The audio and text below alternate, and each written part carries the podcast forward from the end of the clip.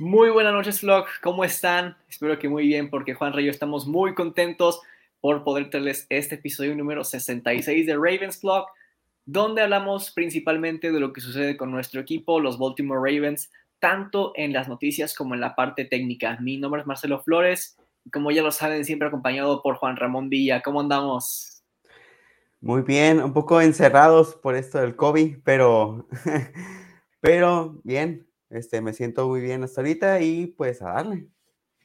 Sí, por si no lo sabían, ya me adelanto un poquito en la sección de Cover One, pero la primera noticia es que Juanra dio positivo por segundo pero pues parece que no se siente muy mal, así que sin más que añadir, comenzamos con... Ravens Clock. Y primero que nada, vamos a mantenernos bien informados con la sección de Cover One, que nos permite hablar de lo que sucede en esta liga.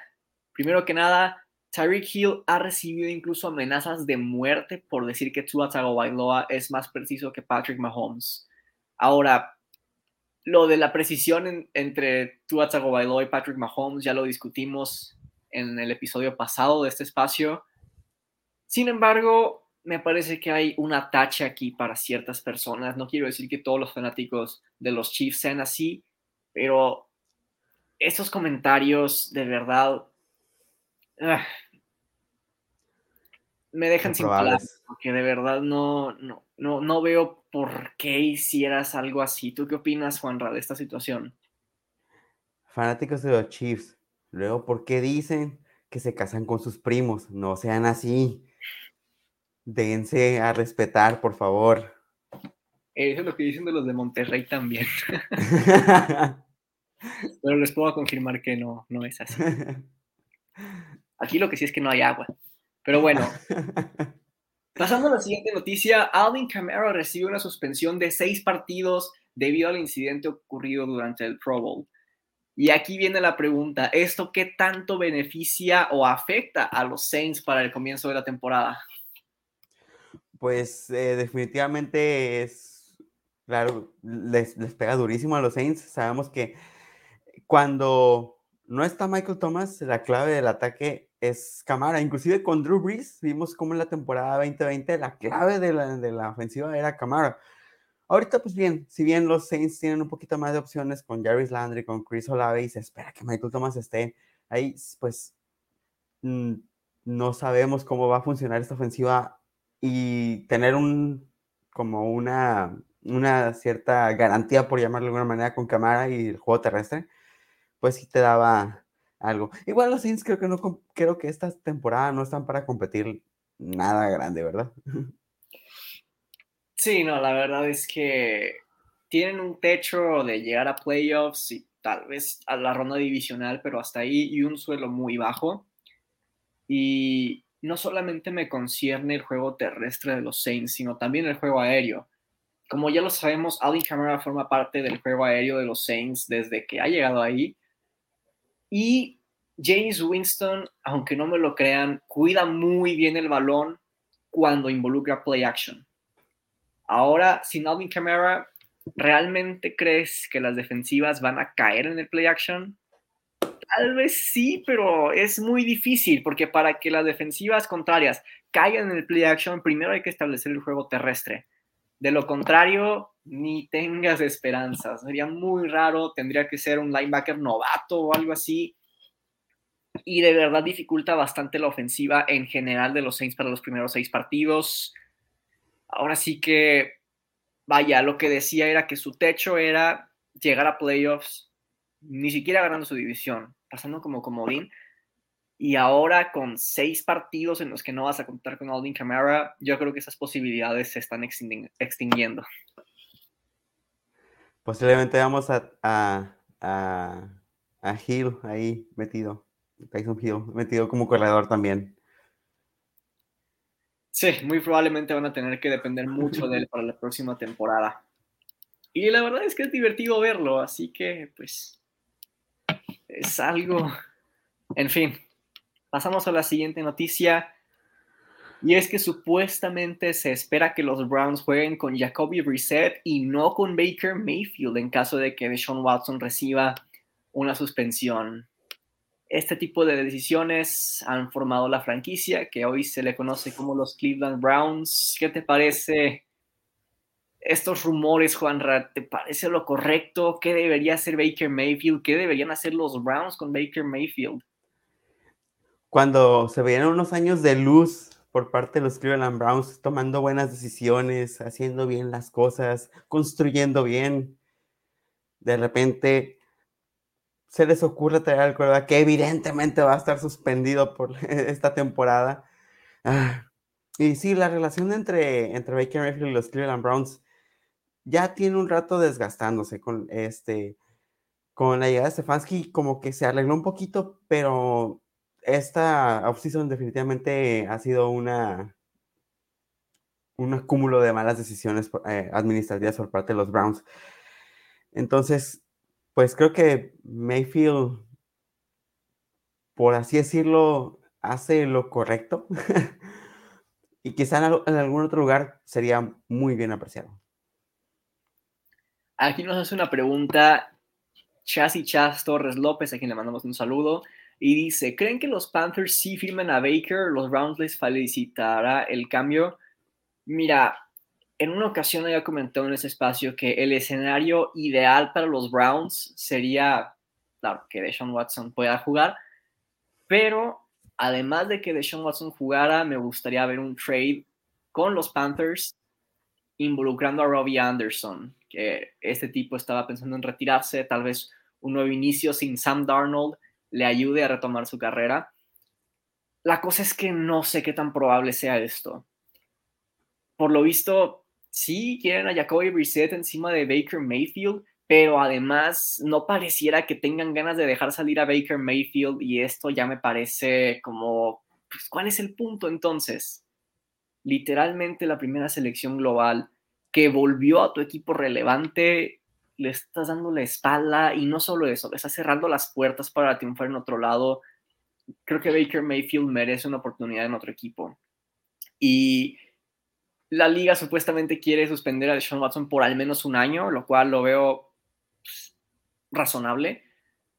Y en caso de que Baker Mayfield juegue en vez de Jacoby Brissett y en vez de Deshaun Watson, no me sorprendería que hiciera un buen trabajo. No me sorprendería que comenzara jugando como MVP algunos partidos, luego ya baja más o menos a tantito por encima del promedio, porque así es Baker Mayfield es como Nahuel Guzmán para los que ven el fútbol.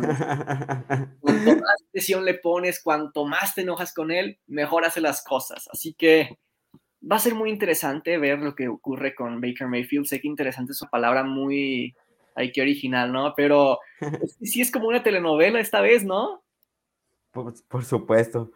Sí, vamos a ver qué pasa con eh, Baker Mayfield esta temporada. Esperemos que pueda encontrar su lugar porque creo que tiene, tiene la capacidad de, o sea, hay muchos otros quarterbacks mm, por debajo de su nivel que son titulares. Sí, definitivamente. Bueno, y pasamos ahora a la siguiente noticia que está más o menos relacionada con la NFL, porque un par de agentes libres, Adrian Peterson y Le'Veon Bell, tendrán un enfrentamiento de boxeo. ¿Tú qué opinas de esto, Juan Ra? Eh, bueno, solo por Le'Veon Bell se nota que ya no es relevante en ningún lado y tiene que este, hacer un poco de ruido, ¿no? Pues, ay, no sé, estas cosas siempre se me hacen muy ridículas. Sí, estoy de acuerdo contigo. Yo no sé cómo es que hoy en día cualquiera cree que puede subirse al ring a boxear y no conocen para nada lo que es la vida de un boxeador lo que es levantarse a correr en las madrugadas, lo que es tener que dar el peso y disciplinarte al grado de, vaya, yo he visto algunos boxeadores que, o sea, no, no toman agua, sino que la conservan en su boca y luego la tienen que escupir por cuestiones de dar el peso para las peleas, boxeadores que literalmente tienen que deshidratarse, pasar horas en saunas para dar el peso, con meses de preparación para una pelea. De repente aparecen payasos en todos lados como en esta ocasión Adrian Peterson Le'Veon Bell, que no entiendo por qué quieren involucrarse en esto, como Logan Paul, como Jake Paul, como KSI, esos youtubers que de repente se creen que pueden boxear y primer golpe que lanzan se les ve que no tienen técnica. Y como quiera venden, es la cosa. sí, ese es, el problema. El, boxeo es una disciplina eh, increíble, es una de las disciplinas más importantes en los Juegos Olímpicos, pero se ha vuelto un circo y inclusive aún cuando con gente preparada en un, terreno más o menos relacionado como Conor McGregor, la verdad es que fue una burla. Sí, una burla que Conor McGregor se le haya puesto al tiro a Floyd Mayweather y otra burla que Floyd Mayweather haya aceptado la pelea ya estando retirado. Pero bueno, lo que sí les puedo asegurar es que esa pelea no la voy a ver. Aquí nos pregunta nuevamente Chassis, ¿qué otro equipo creen que se interese por él? Refiriéndose a Baker Mayfield. Yo creo que tendría mucho sentido y hay bastantes rumores de que los Seahawks están interesados en Baker Mayfield. Así que esto es algo que ciertamente me gustaría ver. Baker Mayfield con DK Metcalf y con Tyler Lockett. Claro, no va a tener la misma línea ofensiva en Seattle para nada, ni el mismo juego terrestre, ni la misma defensiva, porque la defensiva de Seattle simplemente apesta. Pero pues tendrá un par de wide receivers con los que muy probablemente va a poder lucirse y, decirle a los Browns, ya ven, o algo así. Nos pregunta Jesús Daniel, buenas noches Ravens, ¿saben si ya en el equipo completo o existen lesiones? Me preocupa Peters. Ha estado en la facilidad del equipo Marcus Peters. No sé todavía cómo es que estén manejando el ritmo de recuperación de cada jugador individualmente, pero por lo pronto no creo que haya por qué preocuparse. Pasamos ahora a la siguiente noticia, y es que Kenny Pickett ha estado entrenando con la ofensiva del tercer equipo, o sea, banca, escuadrón de prácticas de los Steelers, durante las OTAs y durante el minicamp. ¿Qué tanto te preocupa esto, Juanra, para ver quién va a ser el quarterback titular con los Steelers? ¿Qué nos puede decir todo esto? Creo que no me sorprendería para nada que a Kenny Pickett se le, o sea, que se le diera prioridad a Mitchell. Me parece que, o sea, sé que tú no eres nada fan. Yo no es que yo lo sea fan, pero creo que en las situaciones correctas, eh, Mitchell puede, puede ser algo y, por mientras puedes ir llevando a Kenny Pickett en un proceso mucho menos apresurado. Eh, yo no veo ningún problema. Aparte son los Steelers. Nos conviene que no, que no sepan qué rollo. Bueno, aquí nada más quisiera retomar el comentario de Miguel que dice, KSI es God. Bueno, me dan risa sus videos de Try Not to Laugh, o sea, intenta no reírte. Y a lo mejor sí, mira, yo no, no veo sus videos, pero, y quizás sea un tipo, no lo conozco, ¿verdad? Personalmente, quizás sea un tipo muy buena onda. Lo que sí me parece absurdo es que de repente varios youtubers han aparecido creyendo que pueden boxear y realmente desde el primer golpe se nota que no saben qué es lo que están haciendo. Cuando ciertamente hay muchísimos boxeadores profesionales en México que tienen mucho más talento que ellos y no venden ni la mitad.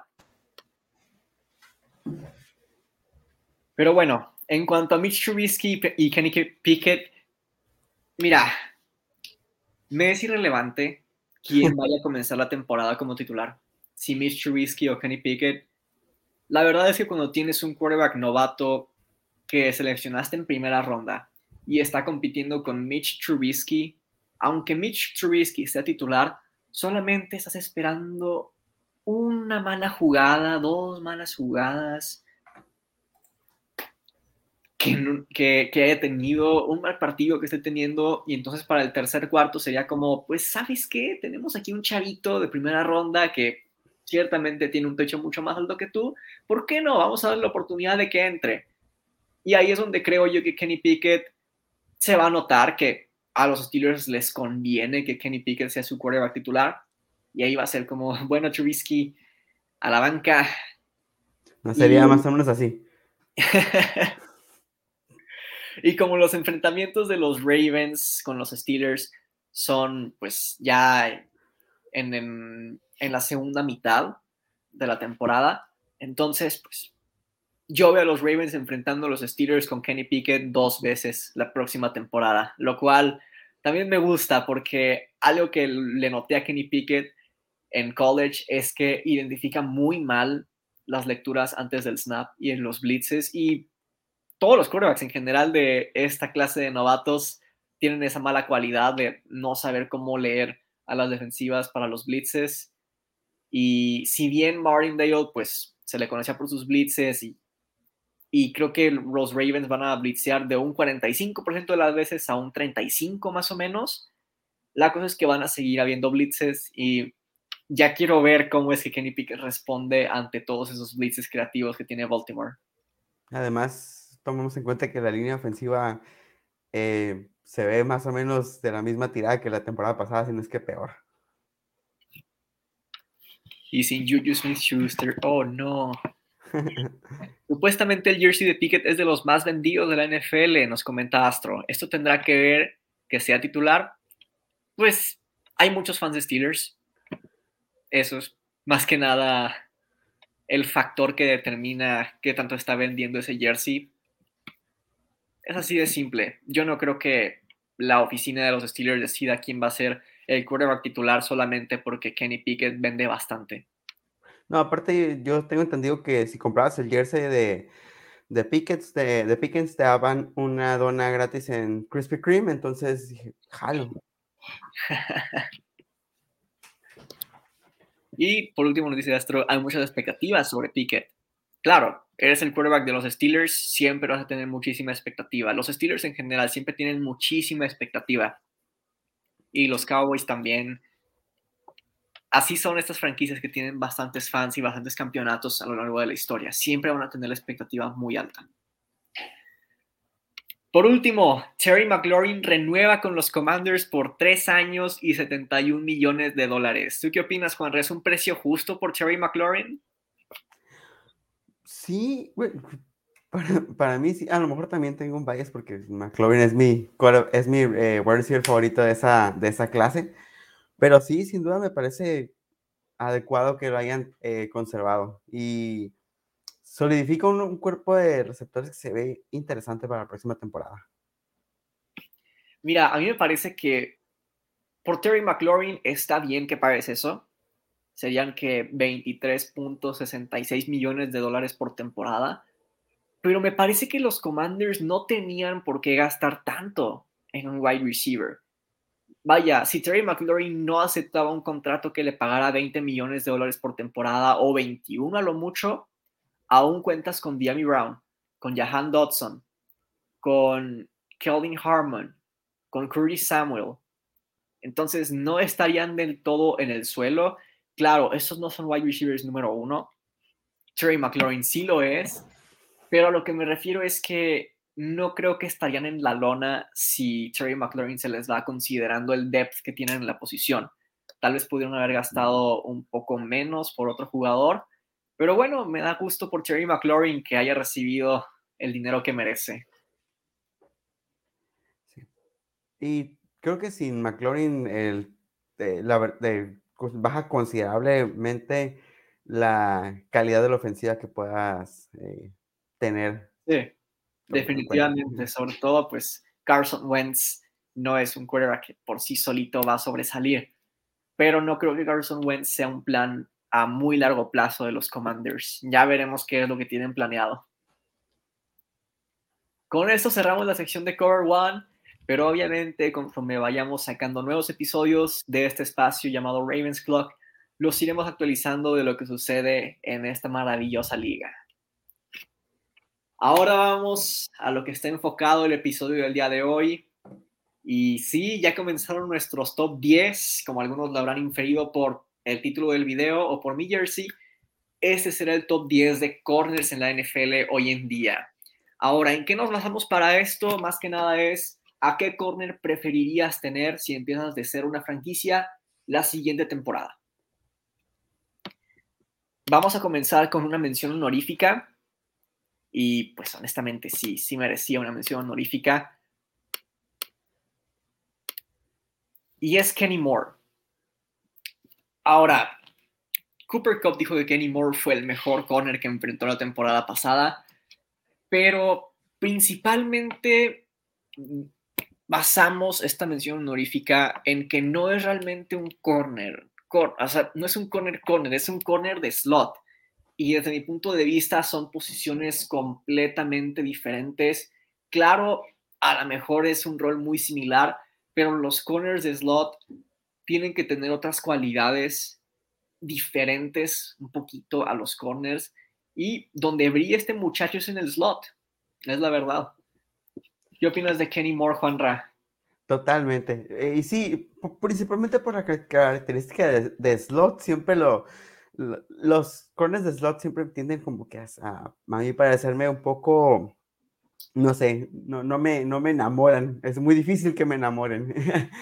y Kenny Moore, pues bueno, no es tampoco la excepción, pero sí, pero sí es eh, fácil eh, cuando ves, revisas sus tapes, cuando ves sus highlights, es muy fácil darte cuenta que el tipo es, es brillante en, su posición.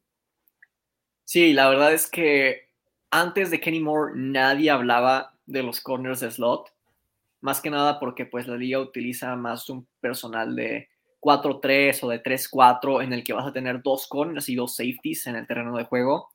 Ya no tendrías em, un nickel, que es el que requiere ese cornerback de slot. Y desde que Kenny Moore empezó a brillar en esta liga, la gente ya habla de, la importancia de esta posición de, de corner de slot. Y conforme la liga se va volviendo cada vez más pasadora, se va a ir volviendo cada vez, poco a poco, pero cada vez más frecuente que las defensivas tengan un esquema de níquel. Em, y, y pues cada vez va, va, a ser más importante esta posición. Este cambio, pues creo que lo inicia Kenny Moore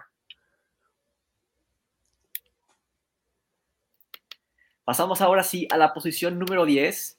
Es alguien quien ciertamente no tuvo su mejor temporada la temporada pasada, pero así son las cosas con los corners. Los corners, vaya, es muy difícil encontrar un corner que sea tan consistente como un liniero ofensivo de Pro Bowl.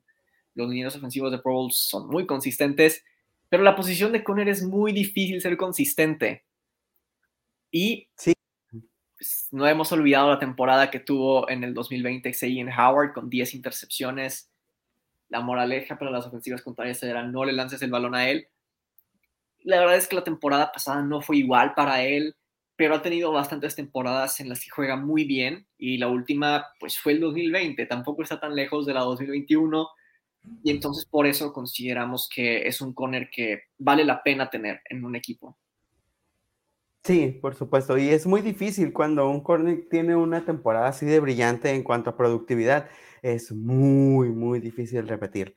Y es una posición súper exigente porque el grado de atleticidad que se, que se requiere es, es, es muy demandante. tratar de mantenerlo por tanto tiempo se vuelve complicado. Y aún así, Xavier Howard Claro, tuvo un poco más de ayuda esta temporada, al menos desde mi punto de vista, que la temporada pasada, pero eso no le quita el mérito de haber tenido una temporada bastante eficiente. De hecho, en cuanto a números, no hay duda que tuvo una, muy, una buena una temporada sólida. Sí, y claro, era muy difícil pedir que hicieran lo mismo que la temporada 2020 porque véanlo de esta manera. Cuando tienes un wide receiver de élite, por ejemplo, Mike Evans, el objetivo de la ofensiva, que es lo que controla qué es lo que sucede en cada jugada, ya la defensiva, su trabajo es evitar que, lo que está intentando hacer la ofensiva funcione, pero bueno, la ofensiva lo que intenta hacer es poner el balón en manos de sus mejores playmakers. Y si ven que la defensiva contraria tiene un gran corner que es muy peligroso y probablemente el pase va a ser incompleto si lanzas en su cobertura, pues mejor no lances ahí. Es así de simple. Es por eso que muchas veces estadísticas como los pases desviados o incluso las intercepciones son estadísticas que, como he dicho en bastantes ocasiones, no mienten, pero sí engañan. Así que eso yo creo que les puede dar una idea de qué es lo que van a ver en este top.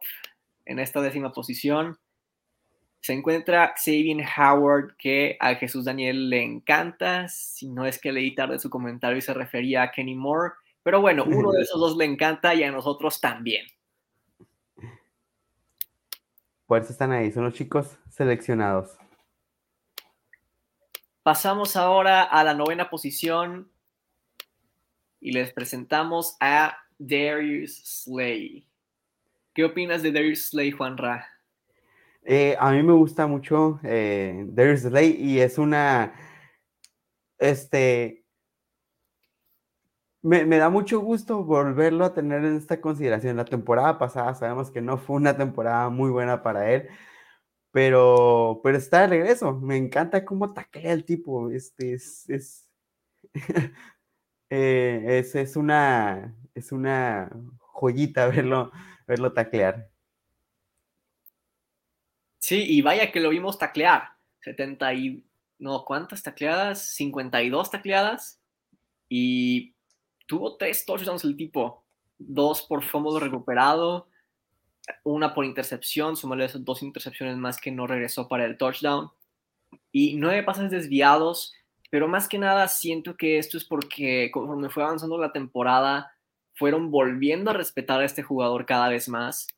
Y ahora con la llegada de James Bradbury a Filadelfia, de verdad que este equipo va a ser muy interesante de ver la próxima temporada. Y, y vaya, qué difícil la situación para tu segundo equipo, que son los Cowboys, porque tres equipos en esa división se refuerzan bien, sobre todo Eagles se reforzó muy bien, y los Cowboys realmente no tuvieron una mejora considerable con respecto a la temporada 2020, al menos desde mi punto de vista. No, totalmente.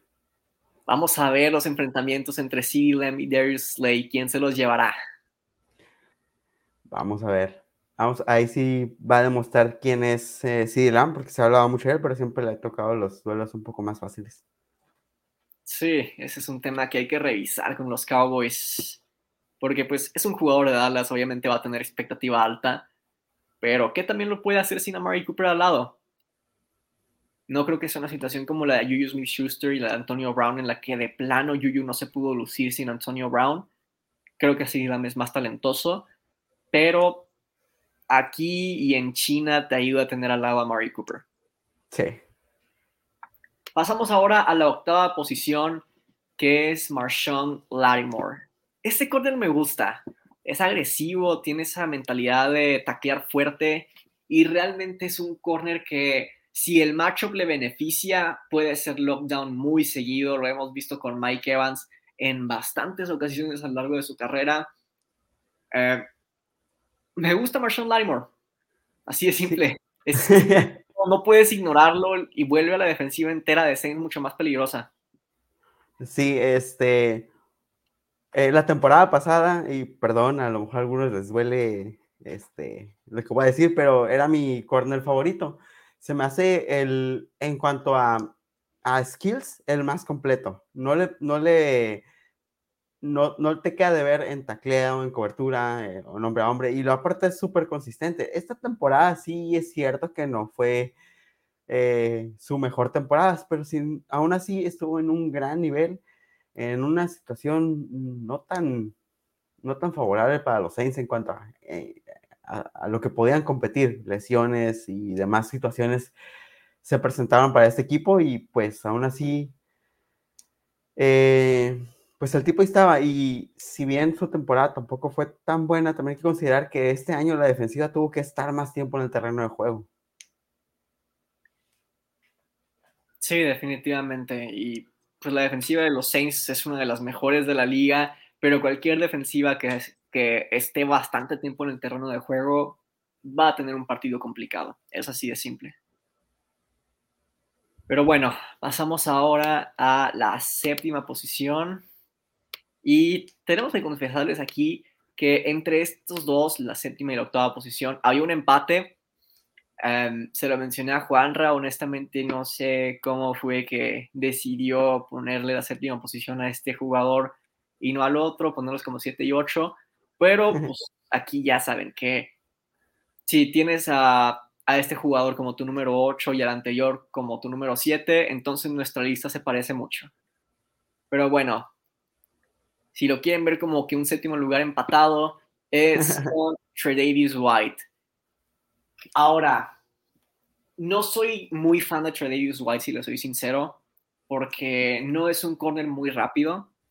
Y sí ha tenido temporadas muy buenas, pero realmente solamente le recuerdo una temporada en la que sí se le consideraba como uno de los mejores corners de la liga y desde ahí no ha vuelto a ser ese Trey Davis White que conocemos. Y la posición de corner no es como la posición de, de guardia, de tackle, de quarterback incluso, que si tiene una mala temporada o dos, tal vez la siguiente regrese, lo hemos visto con Derek Carr. Con los corners es muy diferente, con los corredores también. Es muy difícil que realmente vuelvan a ser el mismo jugador después de tener un, par de temporadas que no fueron iguales. La última temporada buena que les recuerdo, como ya les di a entender, fue la 2019. Y desde ahí no ha vuelto a ser el mismo. Un corner que no ha vuelto a ser el mismo las últimas dos temporadas y que no es tan rápido. Reconozco muy bien lo que puedes hacer, eres excelente en zona, pero no soy un gran fan. No sé qué opinas tú, Juanra. Caray, creo que quedas aquí. Sí me falló el tacto porque tampoco soy muy fan de Travis White. Este, coincido contigo, no me gusta que sea relativamente lento para la posición en la que se juega. Y bueno, al menos le quise el beneficio de la duda por la lesión, esperando que quizá en un siguiente año vuelva a un nivel más o menos decente con una defensiva que se ve en el papel mucho más completa de lo que eh, era. Entonces, bajo eso, eh, esa, ese factor. Y pues aquí me fui también en los standings generales. En, casi todos los medios tienen un poco más alto a Travis White que a Marshall Latimore. Entonces, supongo que aquí había que ser un poco más este, imparciales. sí, puede ser. Pero bueno, eh, lo que sí no podemos negar es que estos dos corners número uno en su equipo son sumamente talentosos y merecían sí o sí estar en el top 10, por lo que sí pueden hacer. Totalmente. Pasamos ahora a la sexta posición y no a muchos de ustedes les va a gustar ver a este jugador en, esta posición, pero a Juan Rey a mí sí nos gusta verlo aquí y es Denzel Ward. Yo creo que la mitad del crédito que se le da a Denzel Ward fue por ser el corner que fue capaz de cubrir a Jamar Chase y tiene todo el sentido del mundo que se le ha dado la mitad del crédito por eso, porque Jamar Chase estaba quemando a todo el mundo, a Marlon Humphrey, a Jaden Ramsey, a quien tú quieras, menos a Denzel Ward. Y la verdad es que ustedes saben que a mí me encanta la velocidad de los corners. Este corner es muy, muy rápido, bastante más que otros wide receivers. Y es difícil vencer un corner cuando es así de rápido, porque aunque tengas un paso adelante, si el quarterback se tarda un poco en reaccionar y verás esa, ese espacio donde puede colocar el balón, Denzel Ward tiene tiempo de recuperarse y con esa cualidad de velocidades con lo que lo hace, no le vas a ganar muy fácil en una trayectoria vertical. Así que me encanta Denzel Ward. Es bueno sobre todo en cobertura personal. De hecho, la temporada pasada pues, fue la primera temporada en la que llegó al Pro Bowl, no, la segunda, después de su temporada de novato. Y pues tampoco tiene estos números que, diga tú, que digas tú, qué bruto, no, es el mejor corner del mundo. Pero pues con las defensivas secundarias que tienen los Browns, honestamente no le lanzas el balón a Denzel Ward, no te conviene hacerlo. No. Este, en, este año en particular fue mi segundo corner favorito. Me encantó el, el pixie, come on. Creo que no podemos este, dejar de mencionar esa intercepción que se lleva de lado a lado contra los Bengals, ¿no? Y creo que estoy eh, en el mismo marco que tú, Marcelo. Si el crédito que se le va a dar por cubrir a Jamar Chase, come on, es Jamar Chase. Este, y se habla mucho de la desventaja que tiene en cuanto a tamaño, pero ¿han visto el tipo cubrir el pase? Lo vimos, lo vimos mucho este año en rutas ya sea cruzadas o de plano in o out, que los receptores tenían uno o dos pasos de ventaja y aún así Denzel Ward alcanzaba a, hacer a, desviar el pase. Lo vimos bastante esta temporada y, come on, a, pesar de lo que dicen de su tamaño y otras cuestiones de su inconsistencia, el tipo era, es capaz de hacer estas jugadas. y esas jugadas no las hace un corner lento. Exacto. Aquí Astro opina que Denzel Ward es top 5. Puede ser, puede ser. La verdad es que no estaría en desacuerdo con ese comentario. A Denzel Ward, mientras lo tengas más o menos de cuarto a octavo lugar, es, es un lugar justo para él. Y aquí la verdad es que sí nos mandamos a, la goma los standings generales, que hay muchos que lo tienen fuera del top 10. Eso ya es gente que está viendo otro deporte o quizás otra temporada. Haters gonna hate. Ahora a la quinta posición de este top y le pertenece a AJ Terrell. ¿Qué nos puede decir de este jugador, Juan Ra? Este, si me quiere hacer un hijo, yo estoy abierto, no pasa nada. la verdad es que me encantó. Es mi, él, este es mi corner favorito de la temporada. El tipo, en, sé que, pues bueno, no sé, es una temporada y acá como dato que no les va a gustar mucho, lo puse por encima de, del siguiente corner del que vamos a hablar.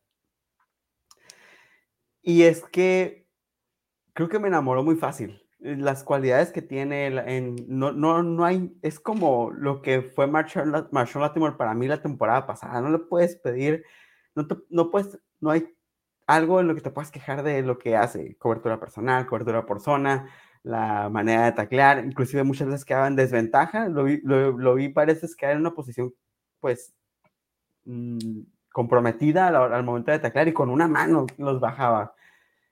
El tipo es muy, muy, muy completo, no, me encanta. Sí, completo y no solo es tener las cualidades, sino ser de los mejores en esas cualidades. PFF calificó a AJ Terrell como el segundo mejor corner de la temporada y como ya les he dicho, sé que PFF no es perfecto, pero a mí sí me gusta. Y solamente tiene 1.8 puntos debajo del primer lugar. Y pues la verdad es que el tipo lo tiene todo, lo demostró. Tiene cobertura personal, que cobertura personal tiende a ser un poco como inestable porque en ocasiones puede ser el mejor con una cobertura personal y de repente te quemas Cody Miller en una jugada. A veces es muy malo, en fin, así es la gente, ¿no? Pero bueno, tres intercepciones, 16 pases desviados, un fumble forzado, 81 tacleadas en una defensiva como la de los Falcons, donde realmente J. Terrell es como de las pocas amenazas en cuanto a su defensiva secundaria y no tenían por qué lanzarle a AJ Terrell, pero lo seguían haciendo y AJ Terrell decía, pues aquí no. Y me parece muy bien que los Falcons hayan decidido firmar a Casey Hayward porque estos dos van a ser muy buenos complementos y quedan muy bien en el esquema. En cobertura de zona, es incluso mejor que en cobertura personal desde mi punto de vista. No que sea un corner de zona, realmente veo que puede hacer las dos cosas y muy bien. Solamente ah. zona me gusta un poquito más. Es rápido, que eso ya saben que me gusta.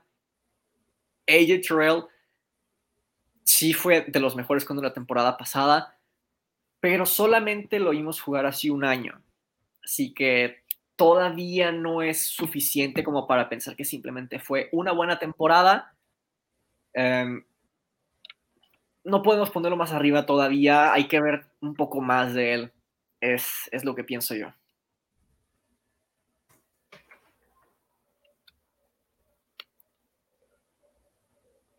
¿Ahí me escuchas, Juanra? No sé si nada más soy yo. Ah, ¿No alcanzo a escuchar a Marcelo? Díganme en los comentarios si nada más soy yo. ¿Tú me escuchas?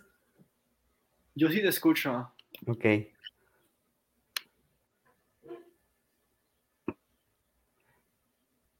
A ver, ahí coméntenos, muchachos. Si, eh, el único loco aquí soy yo. Díganle a Juanra que le sube volumen a su compu.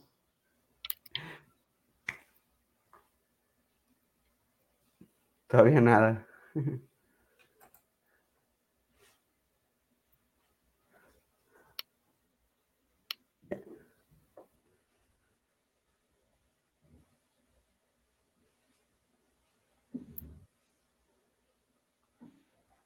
o no sé si tal vez entrando desde tu celular al stream puedas escuchar lo que digo, un poco atrasado, pero pues al menos para que sepas qué estoy diciendo.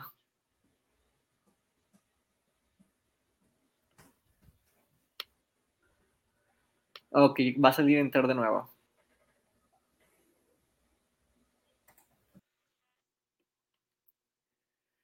En fin, para que esto no se vuelva más incómodo de lo que ya está, voy a empezar con la cuarta posición de este top. Y le pertenece a Marlon Humphrey. A este corner ya lo conocen. Traigo puesto su jersey esta noche. Era un poco de foreshadowing. Pero bueno, sé muy bien que Marlon Humphrey no tuvo la misma temporada en la 2021 que en otras. Pero esto pasa muy seguido cuando es un corner que realmente se caracterizaba mucho por ser excelente tanto en zona como en personal, un poquito más en cobertura personal y en un esquema como el de los Ravens en el que se utiliza muchísimo más la cobertura personal que la cobertura de zona, de repente tienes tus malos días y los tuvo. De hecho, esa temporada, si no me equivoco, permitió seis touchdowns, que es la cantidad de touchdowns que más ha permitido en una temporada. Permitió un passer rating de 98.6, que es ciertamente es un número malo y el peor de, su carrera. Anteriormente, los passer ratings que permitía estaban por debajo de 90 y solamente tuvo una intercepción. En comparación con la intercepción y los ocho fumbles forzados que tuvo la temporada pasada, no es un secreto que Marlon Humphrey tuvo una mala temporada. De hecho, PFF lo tiene fuera del top 50 en cuanto a calificaciones de la temporada pasada. Pero así pasa con los corners. De repente tienen unas malas temporadas y el jugador que tenemos en la primera posición también ha tenido malos partidos muy seguido y malas temporadas completas. Y aún así regresa a jugar pues como el corner que es, ¿no? Yo creo que el caso de Marlon Humphrey es muy similar. Es una mala temporada que tuvo, pero tiene bastantes cualidades. Siempre está buscando cómo sacarle el balón al jugador ofensivo con el balón. Em, es alguien rápido, tampoco tiene la velocidad de Denzel Ward, pero sí la velocidad necesaria para ser considerado como uno de los cinco mejores corners de la liga como ya dije, cobertura personal, cobertura de zona la tiene. La fisicalidad, si es que esa es una palabra en español, también la tiene. Y tiene esta mentalidad que hemos visto a lo largo de su carrera a la hora de taclear como un linebacker casi casi. Si no lo recuerdan, vean el partido entre los Ravens y los 49ers en la temporada 2019. Claro, la lluvia influyó, pero yo creo que para los dos jugadores influye y es cómo Marlon Humphrey literalmente azota a George Kittle. Vaya, lo golpea y Kittle cae hacia atrás. Eso no lo ves con un corner y un tight end. Y menos si el tight end es George Kittle. George Kittle por lo regular va cargando tres jugadores y un face mask y aún así consigue bastantes yardas después del contacto. Pero con Marlon Humphrey es diferente la cosa. Marlon Humphrey es el que sabe taxear muy bien. Claro, con los Broncos y Javonte Williams no se vio igual, pero era más que nada porque Javonte Williams pues le quería sacar el balón, ya se dio cuenta que, ok, este tipo no se deja muy fácil sacar el balón y entonces lo estuvo atropellando como 20 yardas más. Pero el hecho es que sí creo yo que Marlon Humphrey va a regresar porque a, esa forma de Pro Bowl que, que tuvo, porque es un corner que ha sido consistente sí fue una mala temporada, pero lo que hemos visto a lo largo de la carrera de Marlon Humphrey es consistencia. Así que este es el factor que me hace pensar que la cuarta posición es merecida por Marlon Humphrey. Sí, una sola temporada mala no te define como jugador. Este, y pues hay que ver el contexto. No fue una temporada mala regular, fue una temporada donde tuvieron que lidiar con bastantes problemas es muy difícil evaluar a los jugadores de los Ravens de la temporada pasada porque realmente solo Mark Andrews se vio bonito. Los demás tuvieron una situación terrible. Sabemos por qué. Así que, por lo pronto, Marlon Humphrey sigue en la cuarta posición de este top 10. Pasamos ahora a la tercera posición. Y estos son corners peligrosos. Mi mamá dice que no te metas con ellos porque te rajan. Es broma. ¿Qué opinas de JC Jackson, Juan Ra? Me encanta. La temporada pasada lo mencionamos que era uno de los eh, corners menos, eh, más infravalorados. Y sí, por sí, en en la situación que estaba con, como sea, con los New England Patriots, llega otra defensiva que está durísima, a un equipo contendiente muero por verlo con los Chargers. Y la verdad es que JC Jackson también ha sido un corner consistente. Las últimas dos temporadas con los Patriots, primero que nada, jugó todos los partidos esas últimas dos temporadas, lo cual en un corner es algo digno de aplaudirse. Y vaya, como Xavier Howard consiguió 10 intercepciones en la temporada 2020 y Trevon Diggs consiguió 11, si no mal recuerdo, la temporada 2021. La gente está ignorando que en esas mismas temporadas JC Jackson tuvo 9 y 8 intercepciones, eh, que son 17 en los últimos dos años. Estamos hablando de números de Ed Reed en la posición de corner. Es impresionante lo que hace este tipo. Igual es un corner muy rápido le ha servido para desviar 37 pases en las últimas dos temporadas. Y estas, esta es una de las ocasiones en las que no creo que las estadísticas estén engañando a nadie, porque realmente lo que vemos en tape sí se ve reflejado en los números que tiene este jugador. Rápido, bueno en zona, bueno en cobertura personal. Es un corner completo y consistente. Sí, no hay más que agregar. Y qué bueno que se coló a no solo al top 10, porque el año pasado no estuvo, estuvo más que nada en las menciones honoríficas, y este año no solo llegó al top 10, sino se metió en el top 3. Sí, más que nada, pues lo que nos hacía como dudar un poquito era qué tanto se beneficiaba de la presencia de Stephon Gilmore ahí y qué tanto lo beneficia estar con Bill Belichick. Pero ya veremos ahora con los Chargers como corren número uno y sin Bill Belichick cómo le va y honestamente yo creo que le va a ir muy bien. Pasamos ahora a la segunda posición y es Jair Alexander. Es difícil evaluar este corner también porque no jugó todos los partidos la temporada pasada. Pero cuando sí lo veíamos jugar, podrías decirme que fue el mejor corner de la NFL y estaría muy de acuerdo contigo porque la temporada pasada realmente fue un excelente corner. La temporada 2020 también fue muy, muy bueno. Indiscutiblemente un jugador de élite que tiene, vaya, esos corners a partir de la quinta posición ya lo tienen todo. Consistencia en su mayor parte, cobertura personal, cobertura de zona, velocidad, ser físicos son cualidades que tienen, así que es muy difícil argumentar por qué no está en primer lugar. Estos son jugadores que ya simplemente son lo mejor que hay en la liga.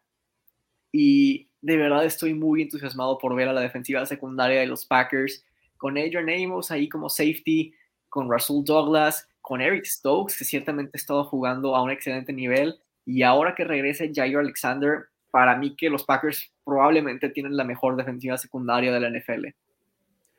Sí, totalmente. Y hay algo que es muy particular en este top 4, y es que estamos hablando de jugadores que ya tienen algún tiempo en la liga, demostrando una, un nivel eh, no solo alto, sino consistente.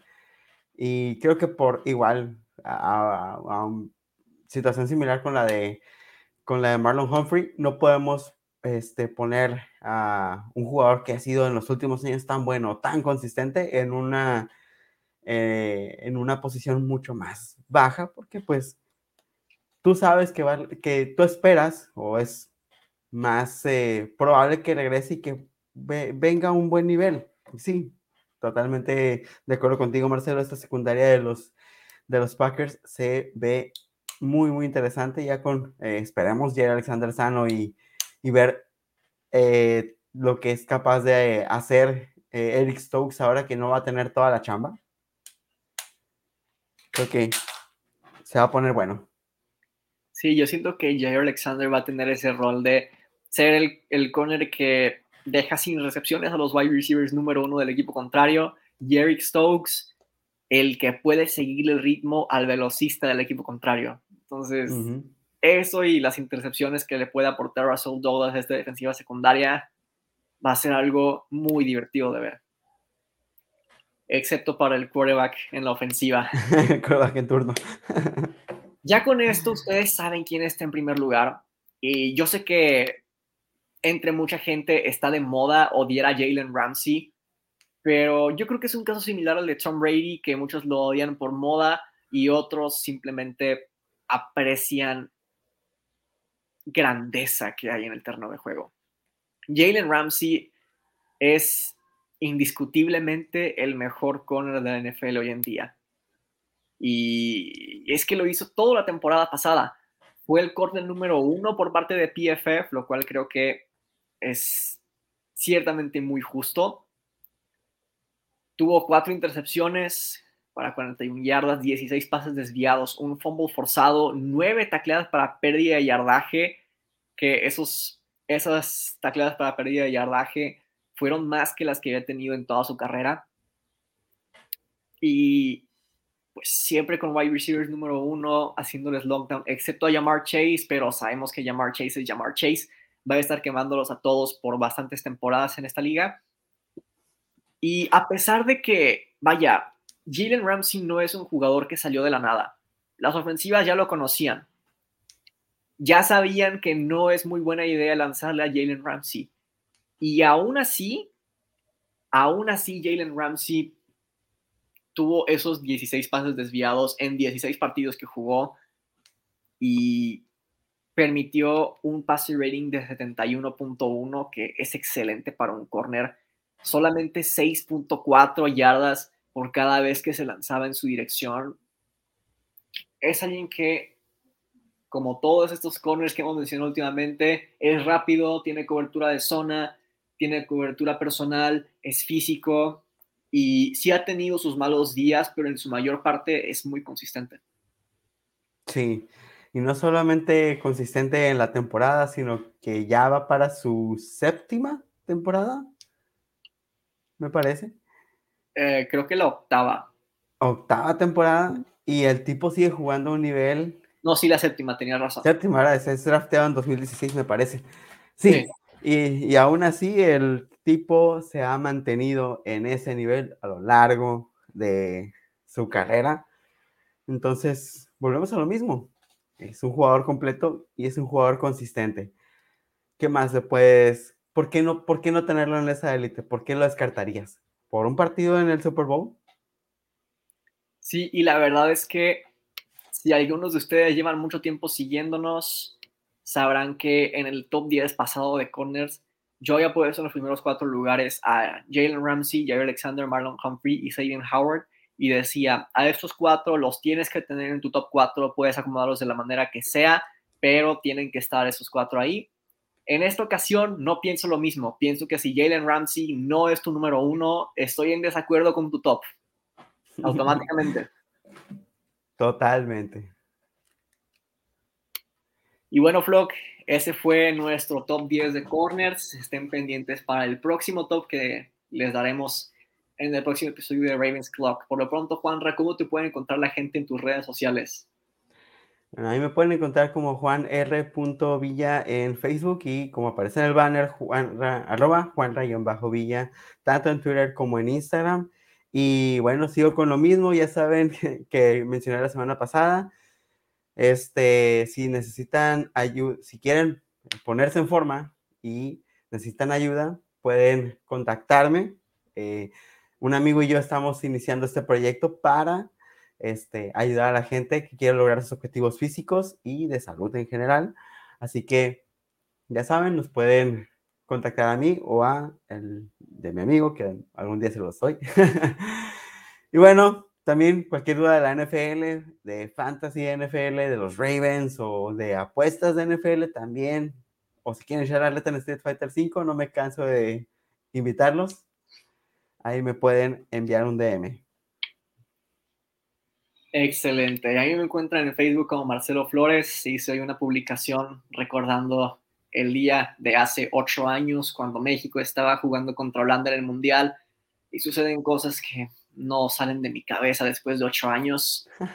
Pero bueno, ahí estoy en Facebook y en Instagram como arroba guion bajo Marcelo Flores por cualquier duda que les haya quedado del stream, cualquier duda que tengan sobre los Ravens, de la NFL en general, ahí estoy disponible. Sin más que añadir, cerramos este episodio número 66. Aquí nos despedimos, vlog. Espero que tengan una bonita semana. Nos vemos el próximo miércoles si Dios nos lo permite. Y recuerden que hoy siempre somos Ravens.